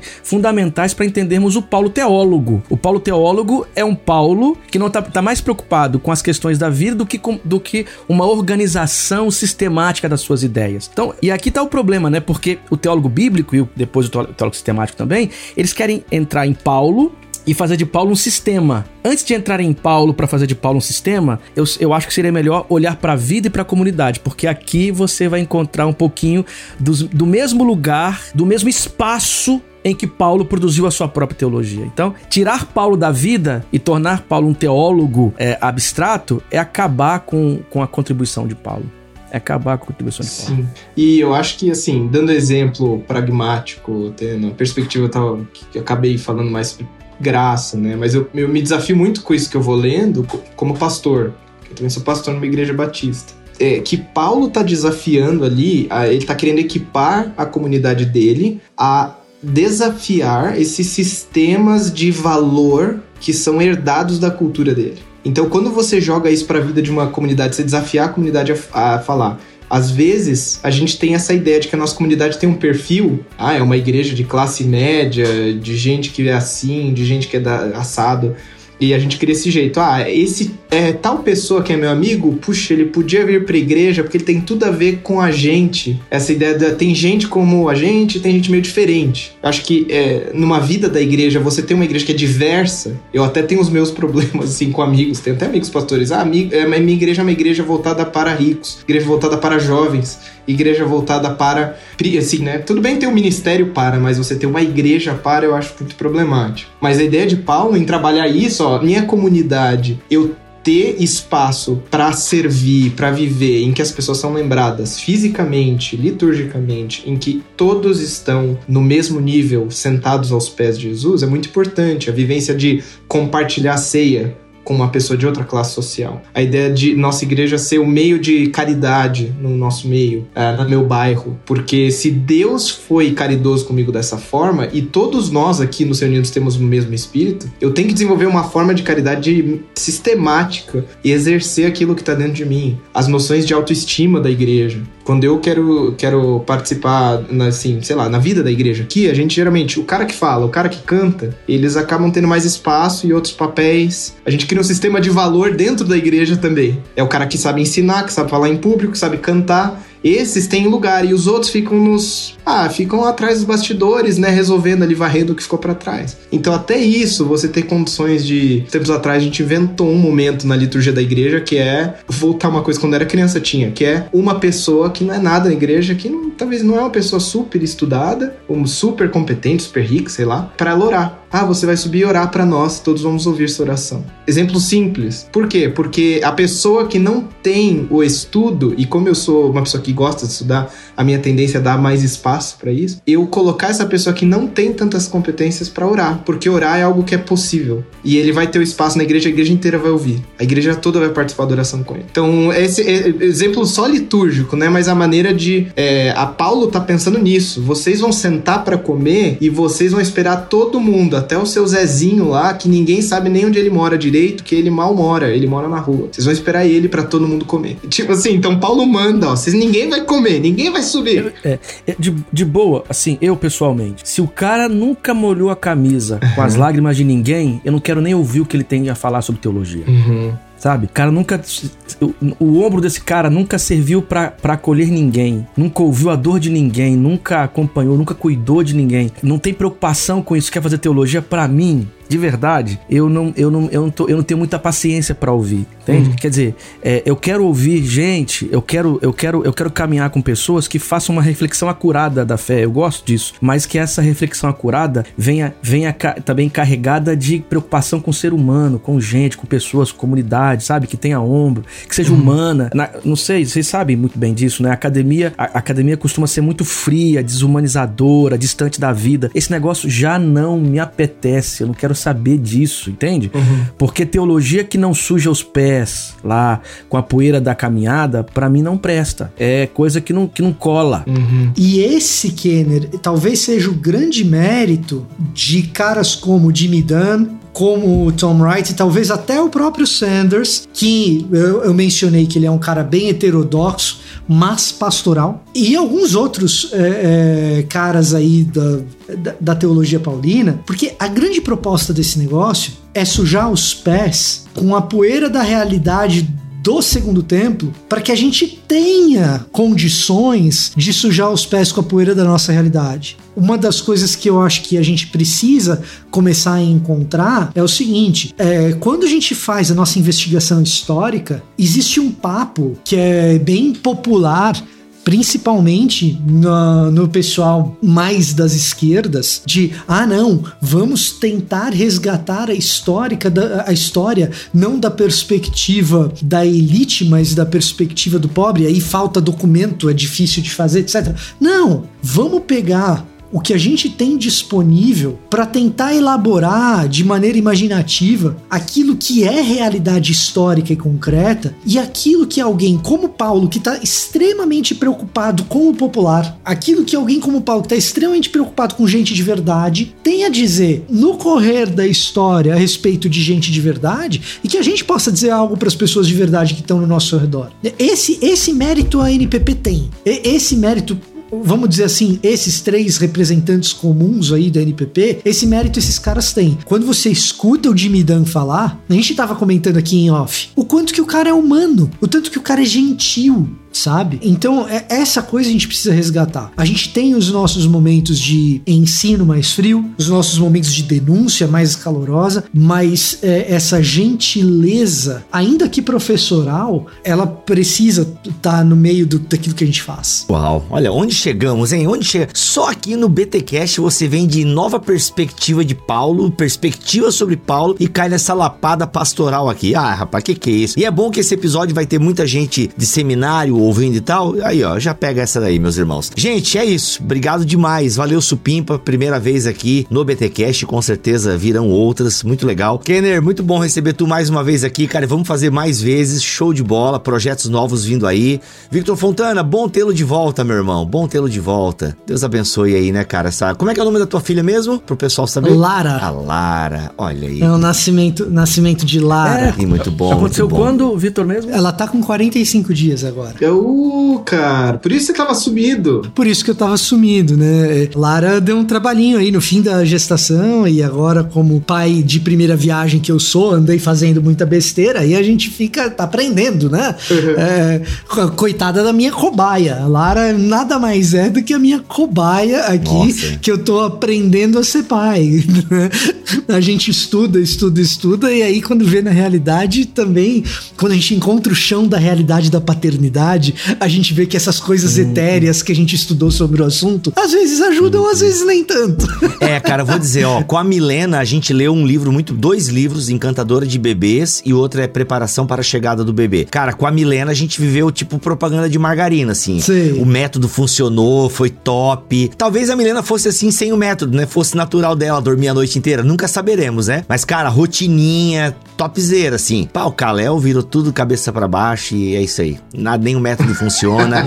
é o caos.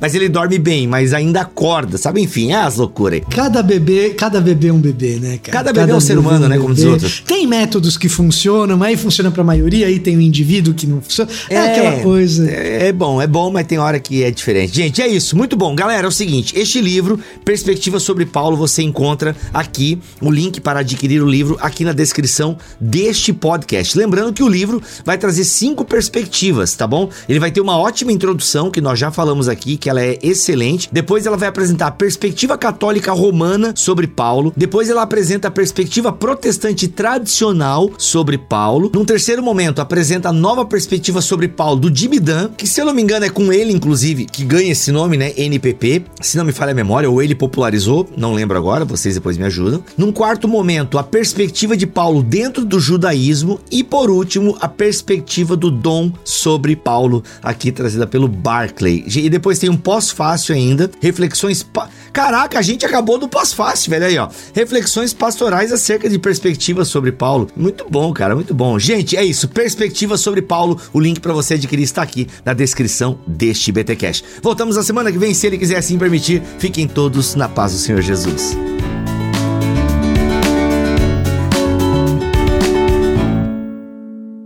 Este podcast foi editado por Tuller Bibotalk Produções.